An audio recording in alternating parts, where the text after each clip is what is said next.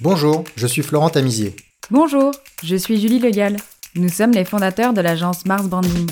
Nous accompagnons les marques de mode dans leur réflexion stratégique et leur développement opérationnel. Indépendants multimarques, franchisés, grands magasins ou concept stores, quels défis doivent-ils relever et quelle est leur vision du marché? Spécialistes du wholesale, nous avons créé ce podcast pour donner de la voix à ceux qui en ont le moins, tout en étant des acteurs indispensables du marché. Bienvenue sur Wholesale is not dead, le podcast dédié aux évolutions du commerce en point de vente physique. Dans cet épisode, nous recevons Jean-Sébastien Veilleux, le directeur de la Canadienne, spécialiste des pièces à manches en cuir, polonais et duvet. Président de la Fédération nationale de l'habillement Auvergne-Rhône-Alpes, il porte la voix de nombreux commerçants auprès des médias et du gouvernement.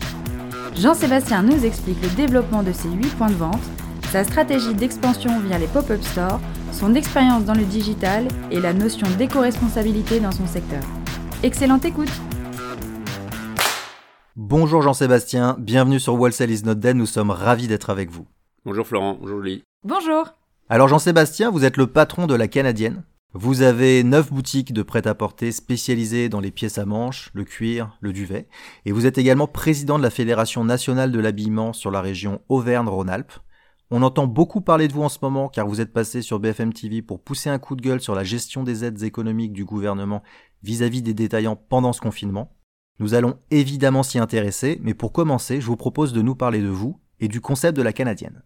Merci d'abord pour cet échange qui est toujours intéressant. Euh, donc la canadienne, c'est d'abord une entreprise familiale. C'est le premier mot qui euh, vient quand on décrit la canadienne. C'est une enseigne qui date de 1949 euh, à Lyon. Donc c'est une vieille enseigne qui est très très bien connue des Lyonnais. et aujourd'hui, je dirais, c'est la deuxième entre guillemets saga familiale, c'est-à-dire qu'il y a une première famille qui a développé cette enseigne de 49 à 81, et ensuite, mon père a racheté cette enseigne euh, en 81 pour continuer à la développer. Il y avait qu'un seul magasin euh, à Lyon euh, sur l'emplacement historique. Et puis il l'a développé sur une stratégie uniquement régionale, sur la région Rhône-Alpes, avec ma mère qui est venue bosser aussi avec avec lui. Et puis moi je suis arrivé dans l'entreprise début 2003. Ma sœur m'a rejoint deux ans après, et mon frère aussi a fait sept ans d'années avec nous. Donc on a à un moment eu quand même une très forte connotation euh, même familiale dans la direction de l'entreprise. Et aujourd'hui, euh, aujourd'hui, euh, je co-dirige la société avec ma sœur. Alors, le, la canadienne a un positionnement de, de distributeur multimarque spécialisé historiquement sur le cuir et la peau. Et on s'est diversifié il y a quelques années sur la pièce à manches en, duvet, sur la, la, doudoune, la parka. Aujourd'hui, on a un équilibre à 50-50 sur l'activité entre notre métier historique, la peau, et puis euh, le, le, duvet, le, la, le parka, l'imperméable. On est donc euh, multimarque homme, femme, enfant, avec aussi une particularité en plus, c'est que sur notre segment historique, on est aussi, euh, on, on, distribue notre propre marque. Euh, donc on a aussi, on est aussi marque enseigne. et c'est aujourd'hui d'ailleurs le, le la première marque qu'on vend euh, en termes de quantité, euh, c'est euh, la marque La Canadienne. L'autre particularité de, de, de, notre enseigne, c'est d'être omnicanal. C'est-à-dire que nous, on a développé très vite une stratégie digitale. on a lancé notre premier site e-commerce en octobre 2003. C'est moi qui ai lancé ça en arrivant. Mon père euh, me prenait un peu pour un fou, mais j'étais tellement content que je vienne travailler avec lui qu'il m'a laissé faire. C'est moi qui commençais à faire les premiers colis. Et puis aujourd'hui, c'est vraiment la pierre angulaire de notre stratégie commerciale. C'est la plus grosse boutique et c'est le plus gros vecteur de trafic en magasin. Mais par contre, on est intimement convaincu que l'un ne va pas sans l'autre, c'est-à-dire qu'on n'aurait jamais pu développer cette histoire Internet euh, sans les boutiques et vice-versa. Euh, on a développé une activité à Paris grâce à Internet parce qu'à un moment les gens nous appelaient en nous disant mais vous êtes où à Paris? C'est pas possible. Ben on n'est pas là on n'est pas là. Et on a ouvert une première boutique rue Comartin pour répondre euh, à ces appels entrants de nos clients internet. Et la boutique grâce à internet a démarré euh, très vite très fort. Et ça nous a permis aujourd'hui de construire une histoire parisienne. Donc les deux histoires, elles sont extrêmement imbriquées. Et je me bats régulièrement contre ceux qui veulent bien présenter les choses comme euh, Internet, le grand méchant loup euh, qui détruit euh, les boutiques et les, et les, et les emplois du commerce traditionnel. je crois que c'est, c'est une mauvaise analyse et qu'aujourd'hui, au contraire, tout ça est très complémentaire. Et d'ailleurs, on le voit aussi dans l'autre sens, c'est-à-dire les pure players qui essayent d'avoir des accroches physiques. D'accord, alors je vais revenir sur le nombre de boutiques que vous avez. Vous en avez neuf. Combien à Paris? Alors on a deux boutiques à Paris, une boutique avenue de l'Opéra et une boutique rue du Four à Saint-Germain-des-Prés. D'accord. Et combien d'employés en tout et pour tout dans la société? Alors, on, a 45 euh, salariés aujourd'hui euh, en CDI, en sachant que euh, l'hiver, on, monte le, nombre de, nos, équipes, puisqu'on est quand même nous très saisonniers. Hein. La particularité de notre métier, c'est qu'on fait 70% de notre chiffre d'affaires sur 4 mois d'hiver. Donc ça, ça rythme toute la vie de l'entreprise, ça rythme les ressources humaines, ça rythme la trésorerie, ça rythme les achats. Et donc l'hiver, on monte jusqu'à 65 personnes puisqu'on renforce les équipes, que ce soit les équipes de vente, que ce soit les équipes euh, logistiques, que ce soit les équipes euh, web, euh, voilà. Et vous proposez quoi dans vos magasins l'été, la saison estivale ben, on, a des gammes, des vraies gammes été, euh, effectivement, euh, soit sur la peau, sur des choses très légères, sur des cuirs très légers, ou sur euh, du daim ou des mix matières. Et puis sur des, l'idée c'était, on a développé aussi après la doudoune tout un segment autour de l'imperméable. Donc on vend des marques comme Kawe, comme Reigns, et étant de dire que la canadienne vous protège du froid l'hiver, elle vous protège du vent et de la pluie l'été. Donc aujourd'hui, nous sommes, euh, vous nous recevez dans, votre superbe boutique qui est rue du Four à Saint-Germain-des-Prés, 200 mètres carrés d'espace. Euh, Qu'est-ce que vous avez comme marque? Vous travaillez avec quel fournisseur? Alors, on, tient, euh, on tient beaucoup à ce positionnement multimarque, même si on, met en avant notre marque à nous, on, est quand même là pour proposer un choix le, le plus large possible à nos, à nos clients. Donc, on travaille à peu près avec une cinquantaine de marques et 80 fournisseurs certains travaillant donc que pour nous en private label. Donc là, 50, ça peut, ça peut être un petit peu au-dessus, ça dépend des années. On a une variété de fournisseurs, ce qui fait aussi un peu la, la le piment de notre métier d'acheteur, qui est assez large entre euh, les, les, euh, les, petits artisans, voire les créateurs, euh, je pense à Anne Delègle à Lyon, par exemple, qui est une créatrice euh, en, en, polonais et en cuir, mais surtout en polonais, qui fait des choses fantastiques, qui fabrique dans la presqu'île de Lyon, avec des peaux françaises et espagnoles. et on travaille avec, avec des grosses sociétés, avec des grosses marques internationales, comme Canada Goose, comme... Pyrenex, euh, Belstaff, voilà. On a, on a, on a vraiment euh, un panel assez important de, choix de marques et aujourd'hui euh, ça nous permet de donner un maximum de cordes euh, aux arcs de nos vendeurs. Alors le sourcing, il est euh, assez large.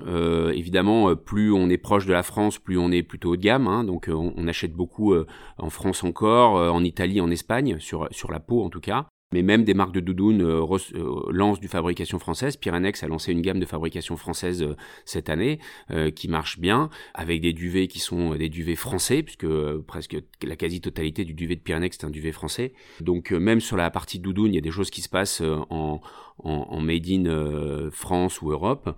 Euh, et sur la peau, euh, évidemment beaucoup de beaucoup d'Italie, de, France et d'Espagne, de la Turquie aussi, qui est un qui est un, gros faiseur dans, dans, la peau. Et puis sur le moyen gamme, on est plutôt sur l'Asie, Pakistan et Inde, beaucoup sur nos sur nos collections sur des collections moyenne gamme. Quels sont les critères pour rentrer en tant que marque chez la canadienne? C'est une bonne question. On, d'abord, euh, nous, on, a euh, une approche assez globale euh, de notre enseigne, c'est-à-dire qu'on a beaucoup de mal à dire à une marque, on peut travailler uniquement à Lyon et à Annecy, mais pas à Chamonix et à Paris. Aujourd'hui, l'omnicanalité, pour reprendre ce terme, du parcours d'achat consommateur fait que ça n'a pas de sens et qu'il ne comprend pas qu'on propose quelque chose sur Internet ou qu'on le propose à Chamonix et pas à Annemasse. Donc ça, c'est, un, un critère qui est important. On a aujourd'hui euh, ensuite un autre critère, c'est qu'il faut que ça aille en complément d'une, gamme, que ça apporte quelque chose. Euh, l'objectif, euh, c'est pas de faire, de multiplier les doublons. Il faut qu'on ait un choix, mais que le choix il, soit pertinent. Donc soit sur le style, soit sur le rapport qualité-prix, soit sur la marque qui peut être en vogue et qui peut nous amener effectivement du trafic sur la partie internet. on fait euh, attention, euh, très attention à cette cohérence de gamme. Nous, on vend tous les prix, notamment en pot. On vend de 200 euros à 20 000 euros. Donc, il faut qu'on puisse arriver à expliquer aux clients pourquoi cette pièce-là, elle vaut 400, pourquoi elle vaut 800, pourquoi elle vaut 1002. Est-ce que c'est la peau? Est-ce que c'est la fabrication? Est-ce que c'est le tannage? Est-ce que c'est le et donc il faut que tout ça, ça soit cohérent.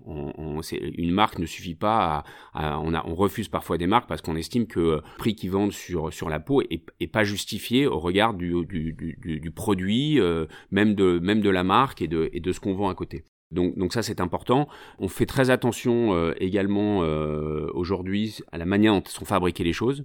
Alors c'est vrai que c'est plus qu'une tendance. C'est tout le monde, tous les acheteurs aujourd'hui font attention à ça, mais on, a décidé de, d'aller plus loin que simplement des, warnings, c'est-à-dire que sur la peau, on, on essaye de de creuser, c'est pas toujours évident à savoir, mais euh, d'où viennent les pots, euh, où le tannage est fait, parce que le tannage a un fort impact environnemental évidemment, euh, où c'est fabriqué, par qui c'est fabriqué, avoir des photos, des vidéos de l'usine, parfois se déplacer sur place, sur le duvet, d'où vient le duvet, sur la fourrure, est-ce que c'est de la fourrure labellisée ou pas, même en garniture. Donc il y a tout un cahier des charges qui est assez important et l'objectif c'est pas d'être parfait, d'avoir une marque qui répond à tous les critères, mais c'est déjà d'avoir une marque avec laquelle on peut ou un fournisseur avec lequel on peut discuter, qui est ouvert à l'échange et avec lequel on va pouvoir faire évoluer les choses parce que euh, euh, moi je ne supporte pas euh, les, donneurs de leçons. C'est pour ça qu'on n'avance pas aujourd'hui. culpabiliser les gens et donner des leçons à longueur de temps, ça n'a aucun sens. En revanche, se mettre autour de la table en disant ben il n'y a rien de parfait aujourd'hui. En premier lieu le consommateur, parce qu'in fine il faut quand même pas oublier que c'est lui qui tranche. Mais comment, voyons, discutons, essayons d'avancer ensemble et comment on peut faire progresser le, le, le Schwimmblick, quoi. Et, et là, on, on discute et, et là, ça devient intéressant. Il y a une marque qui fonctionne mieux que les autres à part la canadienne? On essaye d'avoir, euh, on essaye d'avoir euh, aujourd'hui euh, un équilibre évidemment comme tous les multimarques. Après, je dirais qu'on a 20 marques qui font 85% du business. C'est vrai qu'on est des, euh, des, vendeurs importants en France de marques comme, euh, comme, comme Pyrenex, comme Canada Goose, comme Nobis. On a des grosses marques de doudounes premium qui fonctionnent bien parce qu'on sait les vendre et, vendre une doudoune à 1000 euros, c'est pas facile non plus. Il faut savoir le vendre, il faut savoir accompagner le client, il faut savoir être là au bout de 6 mois, 2 ans, 3 ans, 5 ans. Demain, pouvoir lui proposer, euh, et c'est notre projet de la rentrée, euh, euh, un, un, de, la, de la seconde main s'ils veulent revendre en seconde main. Et quand vous dites que vous accompagnez vos, vos clients à acheter une doudoune ou une pièce à manche, vos vendeurs sont formés également techniquement à proposer des produits de, de ce niveau euh, euh de qualité? Ouais, c'est extrêmement important pour nous et je pense que ça fait partie des, des, des, des éléments de différenciation d'un indépendant et d'un indépendant multimarque aussi. C'est encore plus difficile vu le nombre de marques qu'on vend. C'est-à-dire qu'on passe euh, beaucoup de temps, et même si on passe beaucoup de temps, on se dit qu'on ne fait pas assez, à former nos vendeurs. C'est-à-dire qu'on les fait, euh, on les emmène visiter des tanneries, on les amène rencontrer des éleveurs. Dans le sud-ouest, quand on est allé euh, voir les, usines Pyrenex, on on n'a pas seulement, on n'est pas seulement allé voir Pyrenex, on est allé voir les éleveurs de canards pour qu'ils leur expliquent comment ça marche, pour qu'ils aient la vraie vision de ce qui se passe en amont de la chaîne. On fait venir les marques, leur faire des formations. Toutes les marques passent dans les boutiques, les former quand on entre une nouvelle marque quand on rentre une marque comme Dualist qui est co-responsable l'année dernière, quand on va rentrer Save the Dog cette année, quand on rentre Nobis qui est probablement la, la la plus technique qui existe euh, aujourd'hui, eh ben les, vendeurs ils sont formés directement par les marques euh, pour pouvoir effectivement euh, avoir le discours le plus le objectif et plus pertinent par rapport aux clients et toutes ces informations là elles se retrouvent aussi en ligne. Je crois que avant même l'éco-responsabilité, le, le mot-clé, c'est la transparence. Ça, c'est vraiment essentiel. C'est-à-dire que, euh, et encore plus sur le métier de la peau, essayer d'être le plus euh, livre ouvert avec les clients sur euh, d'où viennent les produits, d'où vient la peau. Euh, quand, parfois on n'a pas l'info, on met on n'a pas l'info, mais quand on a euh, souvent, quand on n'a pas assez l'info, ben, en général on arrête de travailler avec ce fournisseur-là parce qu'il faut qu'on ait nous aussi de la transparence pour pouvoir la donner à nos clients. Et sur le duvet, c'est pareil. Sur, le, sur la doudoune, euh, d'où vient le duvet, d'où vient. Et de plus en plus, les éléments euh, sont complets sur nos fiches produits pour donner le maximum d'infos, euh, le maximum d'infos aux consommateurs. C'est intéressant. Vous avez parlé de la formation de la part des marques. Vous, vous arrivez à faire venir les commerciaux chez vous? Il n'y a pas une tendance à la, à la, réduction de commerciaux sur le terrain en ce moment? C'est ce qu'on entend généralement, nous, chez vos confrères. Est-ce que vous ressentez cela, vous? En fait, quand on s'adresse directement euh, à la marque, des gens qui sont salariés de la marque, ils sont, ils, sont toujours demandeurs de venir dans les boutiques. Euh, bon, je crois qu'ils sont toujours surpris par euh, l'intérêt et, la passion de nos vendeurs aussi. C'est vrai que ça se passe toujours très bien et quand en général ils viennent pour, ils, prévoient une demi-heure, une heure, il reste deux heures et demie. Mais non, on n'a pas de frein par rapport à ça et et les marques avec lesquelles on travaille euh, accueillent toujours ces propositions-là euh, avec euh, avec bienveillance. Je veux dire, quelque part heureusement, parce que c'est pour pouvoir mieux vendre le, le, produit. Si nous, acheteurs, avec ma sœur, on a sélectionné une marque, c'est qu'on pense qu'elle a du sens chez nous. maintenant, c'est pas nous qui sommes tous les jours dans toutes les boutiques à vendre les produits. Donc, ce message-là, si le vendeur, si la greffe prend pas au niveau de l'équipe de vente, eh ben, on fera jamais rien.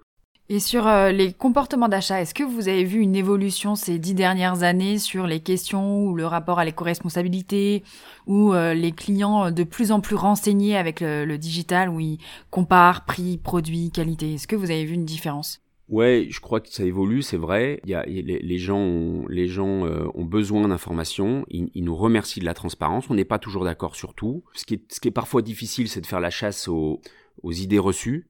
Euh, dans la peau, nous, on est avant tout un métier euh, de recyclage. C'est-à-dire que les vêtements en cuir et en peau, 100% euh, du cuir et, et du mouton vient de l'industrie agroalimentaire. Donc c'est considéré comme un déchet c'est un déchet. C'est un déchet des abattoirs. Euh, on ne pourrait pas, à part chez Berluti pour les chaussures et chez Hermès pour euh, un, sac à main, euh, s'acheter aujourd'hui une paire de chaussures, un sac à main à un prix normal ou un blouson en cuir, si la peau n'était pas le déchet de l'industrie agroalimentaire. Et c'est pareil pour le duvet.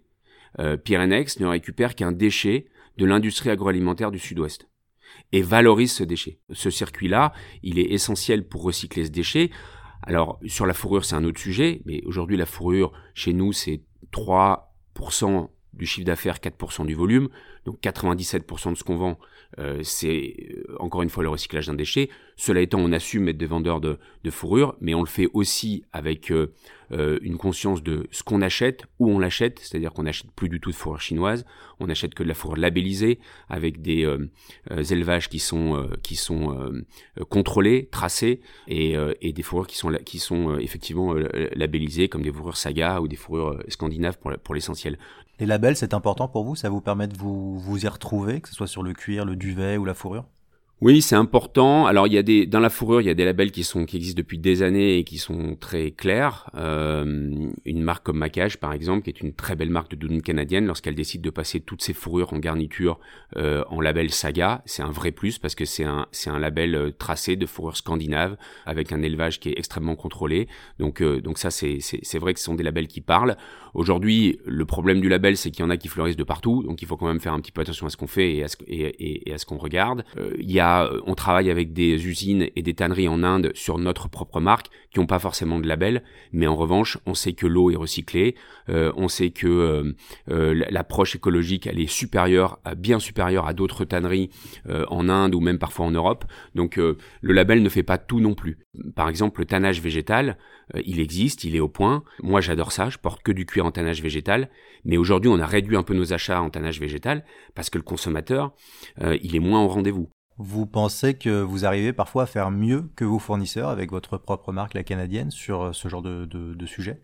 En tout cas, sur la connaissance de ce qu'on fait, oui, c'est sûr. C'est-à-dire qu'on se rend compte quand même que même pour les fournisseurs, même pour les marques, c'est pas toujours évident de, de, savoir ce qui se passe derrière le rideau, de savoir d'où viennent les pots. Alors sur des fournisseurs spécialisés, ça va encore sur des sur des généralistes qui vendent une partie de la collection en pot, là c'est beaucoup plus difficile. Donc euh, euh, on, on, essaye, euh, on, on donne pas de leçons. Euh, encore une fois, c'est un travail collaboratif. Nous, on a, on a une relation très étroite avec l'ensemble de nos fournisseurs. Euh, on, on, est, on est très proche. c'est notre culture familiale qui fait ça aussi. On préférera arrêter de travailler avec une marque plutôt que d'être dans le rapport de force. On, on, est très mal à l'aise avec ça. Donc pas de jalousie ou pas de reproche de euh, t'as un peu copié les produits ou t'as fait un peu après la même chose. Il y a de la concurrence déloyale avec ta marque parce que t'as tous les fournisseurs. Non, on fait, on fait, très attention, nous, euh, c'est une question qui est tout à fait pertinente, on fait, on fait très attention à ne jamais déjà copier un produit d'un de nos partenaires, ça c'est évident. Euh, lorsqu'un un partenaire va s'arrêter ou va arrêter un produit, on voit avec lui si nous, il a encore un potentiel de vente, comment est-ce qu'on peut récupérer éventuellement ce produit en le modifiant un peu, mais c'est un, échange avec lui sur la partie peau. Euh, et puis, on va toujours préférer faire travailler un partenaire, notamment en fabrication européenne, plutôt que d'aller outsourcer un produit euh, en dégradant sa valeur sur l'Inde ou, le Pakistan. Donc euh, les équilibres sont vraiment, euh, ils, sont, ils sont aussi importants que fragiles. Et comment se sont passés les achats de l'hiver 2021 bah ça, c'était un, c'était très très compliqué. C'est, enfin, c'était compliqué. d'ailleurs, on ne on sait pas si on a bien fait encore. On saura dans, dans, dans un an. l'année dernière, lorsque la crise du Covid a démarré, on a coupé nos achats d'un million d'euros. Ce qui représente en termes de pourcentage sur la totalité de vos achats? Ce qui représente environ 40% euh, l'année dernière. Donc on a vraiment vraiment réduit la voilure. On avait fini un peu en surstock l'hiver d'avant parce qu'on sortait d'une deuxième crise après les gilets jaunes, qui était celle des grèves à Paris, qui avait vraiment vraiment freiné l'activité. Donc là, on parle d'hiver 2019. Là, on parlait d'hiver 2019-2020, exactement. Donc, on, on, a, on a coupé nos achats soit en annulant des commandes qu'on avait passées sur le textile janvier, février, soit en réduisant sur la peau, on passe les commandes un peu plus tard, sur, sur mars. Donc, on a été extrêmement prudent, heureusement, parce que euh, au mois de mars, avril l'année dernière, personne nous prévoyait un confinement à nouveau au mois de novembre, qui représente quand même un des plus gros mois de l'année pour nous. J'allais vous demander, ouais, c'est novembre, décembre, janvier, vos meilleurs mois? Ouais. De octobre, novembre, décembre, janvier. Ça, c'est 70% de notre chiffre. Donc novembre, novembre, c'est majeur en chiffres et c'est majeur en marge. Donc euh, c'est vraiment essentiel. Donc quand on est fermé en novembre, bah là, on a perdu 1 300 000 euros de chiffre d'affaires sur 4 semaines. Et malgré tout, cette année, on finit avec 200 euh, 000 euros de stock en moins. Donc ça veut dire qu'on a bien géré ça et heureusement qu'on a eu cette réaction-là. Les marques l'ont comprise. Certaines marques d'ailleurs ont anticipé ça aussi en disant qu'est-ce qu'on fait sur les ordres. Donc on a eu aussi un échange assez constructif avec les marques là-dessus. Et cette année, pour répondre à votre première question, euh, ben l'objectif c'était de savoir, euh, euh, vous pouvez pas euh, acheter comme si vous alliez faire le même chiffre d'affaires l'hiver prochain parce que sinon vous allez dans le mur. Vous avez besoin de faire plus de chiffres pour vous en sortir. On peut pas continuer comme ça. Si on redémarre pas ça va être très compliqué. Quand vous dites ça va être très compliqué, on parle de euh, limite fermer des boutiques ah ben, Réduire vraiment votre parc de magasins. Euh, c'est clair, qu'à un moment, euh, aujourd'hui, là, on a besoin d'une taille minimum pour pouvoir assurer l'ensemble de notre parc de magasins, les structures de la, structure de, de, charge générale. nous, on a, on a fait le choix d'être en positionnement premium, donc on a quand même 55 000 euros de loyer par mois parce que quand vous êtes à Saint-Germain, à Opéra, euh, euh, à Annecy, dans le centre, etc., etc., ben, vous tapez en loyer. On travaille aussi avec des fournisseurs et des partenaires sur la partie peau qui ne peuvent pas survivre si on fait que du rassort. Il faut leur placer de la mise en place, il faut leur placer de la, de, de, de, de la commande d'avant-saison parce que eux, ils ont aussi un volume d'affaires à assurer. Ils ont aussi à prouver à leur banque que, ben voilà, ils ont un portefeuille client. Donc ça, c'est une discussion aussi de partenaires. Et puis sur les marques, et eh ben sur les marques euh, où là, le réassort est beaucoup plus compliqué, surtout cette année où ils vont couper leur stock aussi comme tout le monde, euh, il a fallu, euh, ben voilà, analyser vraiment finement marque par marque et puis parfois avoir des discussions aussi de partenaires en disant ben voilà, il y a un pourcentage de la commande que je mets en option et puis on verra en septembre euh, si on la lève ou pas. Bon, euh, de toute façon, euh, on est dans le même bateau, donc voilà, on, arrive à trouver des, solutions, des idées en tout cas, mais c'est vrai qu'à la fin, c'est nous qui portons le risque. Quand on se retrouve euh, confiné dans cette configuration-là, qu'on a des préoccupations sur les stocks et qu'on doit tout revoir euh, le discours avec euh, ses fournisseurs, qu'est-ce qu'on met en place comme action stratégique ou opérationnelle pour trouver du relais de croissance? Vous parlez de seconde main, est-ce que ça, par exemple, c'est un relais de croissance qui peut être intéressant? Est-ce que le digital, ça a permis de compenser certaines pertes aussi? C'est sûr que dans les crises, on se remet en question et on essaye de, rebondir et de, trouver euh, des, relais de croissance, comme vous dites, ou en tout cas euh, des relais de résistance dans un premier temps, qui donneront lieu, si c'est bien, en, à, des relais de croissance après. On a eu effectivement la chance de nous de démarrer très tôt dans le digital, donc on a euh, accentuer cette partie-là. On est en augmentation sur le site internet. C'est loin de compenser l'ensemble des fermetures, c'est sûr, mais on est en augmentation sur notre site internet. Vous avez quel rapport euh, à peu près en pourcentage entre physique sur et une, digital Sur une année normale, on fait à peu près un quart de chiffre d'affaires en ligne. Cette année, c'était c'était c'était plus. On est on a et ça fait 20 ans. Et ça fait 20 ans qu'on est sur le digital. Alors ce 25 ce, ce 25% il dépend aussi du nombre de pas du, du, magasin parce qu'on a aussi une stratégie de renforcer notre nombre de magasins l'hiver par des pop-up stores. Voilà, ça nous a mis un peu de temps euh, à, à, à, à, comprendre, mais la pièce a fini par tomber. Lorsque vous faites 70% de chiffre l'hiver, c'est mieux d'avoir plus de magasins l'hiver que l'été. Donc euh, donc ça, ça a été aussi une réaction euh, qu'on a eue, c'est-à-dire que alors pour finir sur le digital, donc renforcement de nos positions digitales, on a a euh, injecté quand même 30 000 euros d'investissement sur le social media, ce qu'on n'avait jamais fait.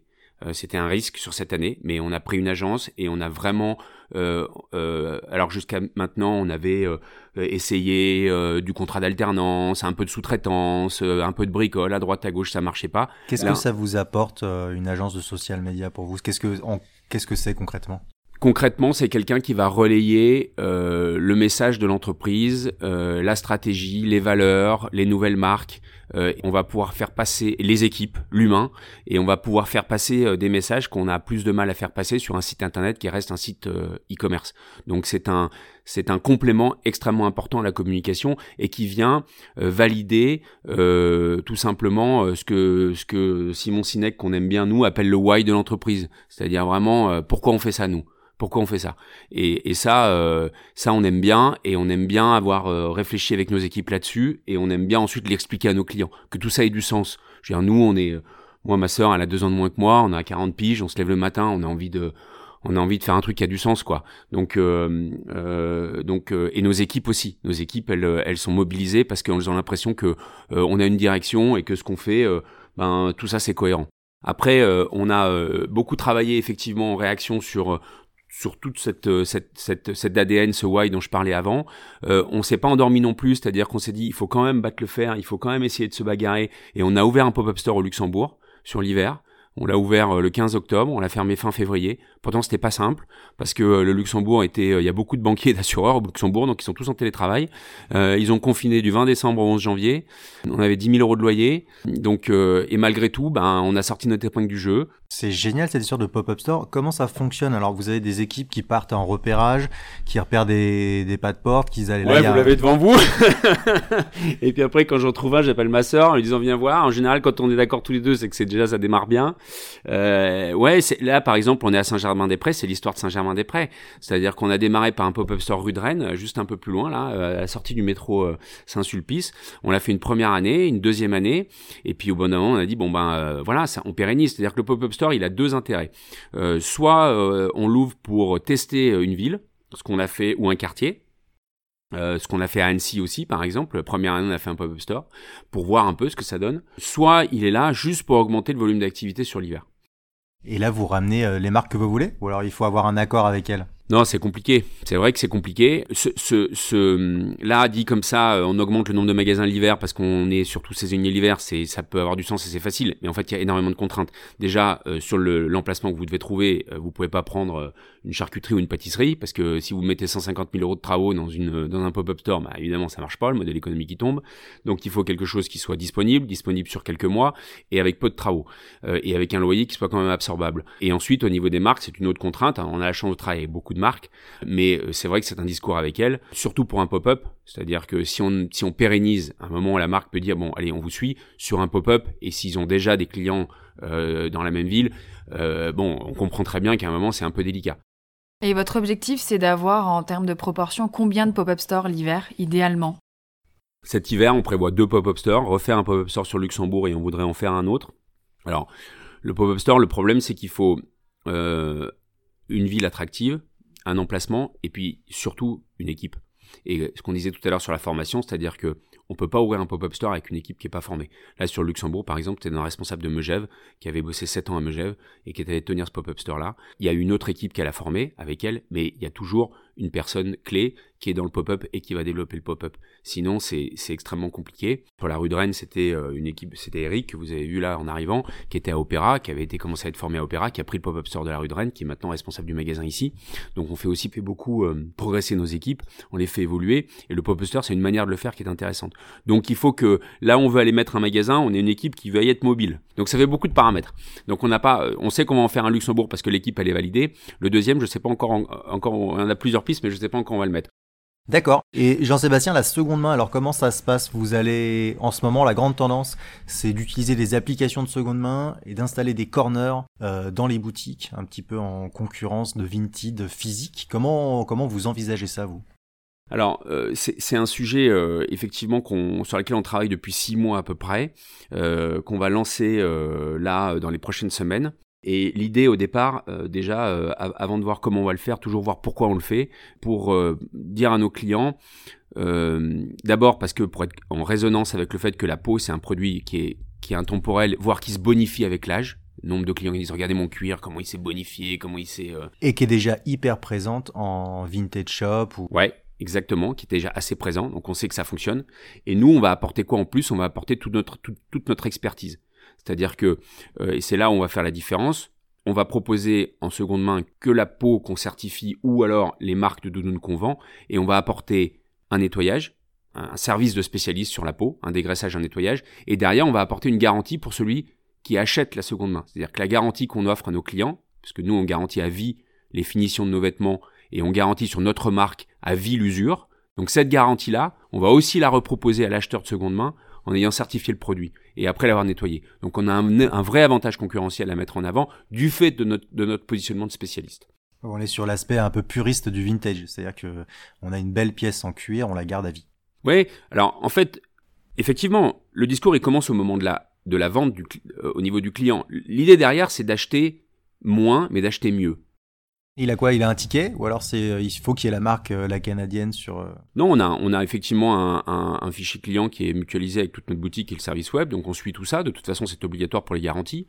Donc euh, on sait on sait effectivement euh, tracer ces produits-là entre guillemets. Et ensuite, euh, eh ben il bénéficiera. nous, on, prend, on prendra aucune commission sur le, le vendeur et l'acheteur bénéficiera d'un bon d'achat à la canadienne pour pouvoir se faire plaisir à nouveau. Donc dans tous les points de vente la canadienne, prochainement, il y aura un corner de seconde alors euh, non, il y aura dans un premier temps la possibilité d'aller déposer, parce que avant de vendre la seconde main, avant de vendre, il faut acheter, entre guillemets. Donc, il faut d'abord récupérer de la seconde main et récupérer un stock de seconde main. Donc, dans un premier temps, on va ouvrir la possibilité à tous nos clients d'aller déposer de la seconde main à Paris, à Lyon, à Annemasse, Annecy, etc.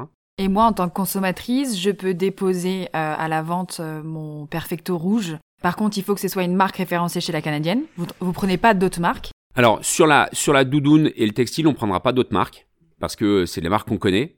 Sur la peau, euh, on, on, prendra d'autres marques. On a fixé euh, une valeur d'achat euh, minimum, euh, euh, premier achat neuf à 200 euros, parce qu'on veut pas récupérer, et, et, je veux dire, on veut récupérer que des cuirs et des peaux d'une certaine qualité. Par contre, sur le mouton et le cuir, on, on, ouvrira de manière beaucoup plus large, parce que là, on, on fait rentrer l'expertise, et puis la notion de marque, elle est un peu moins importante parce qu'il y a de la créateur, il y a des, donc voilà, c'est.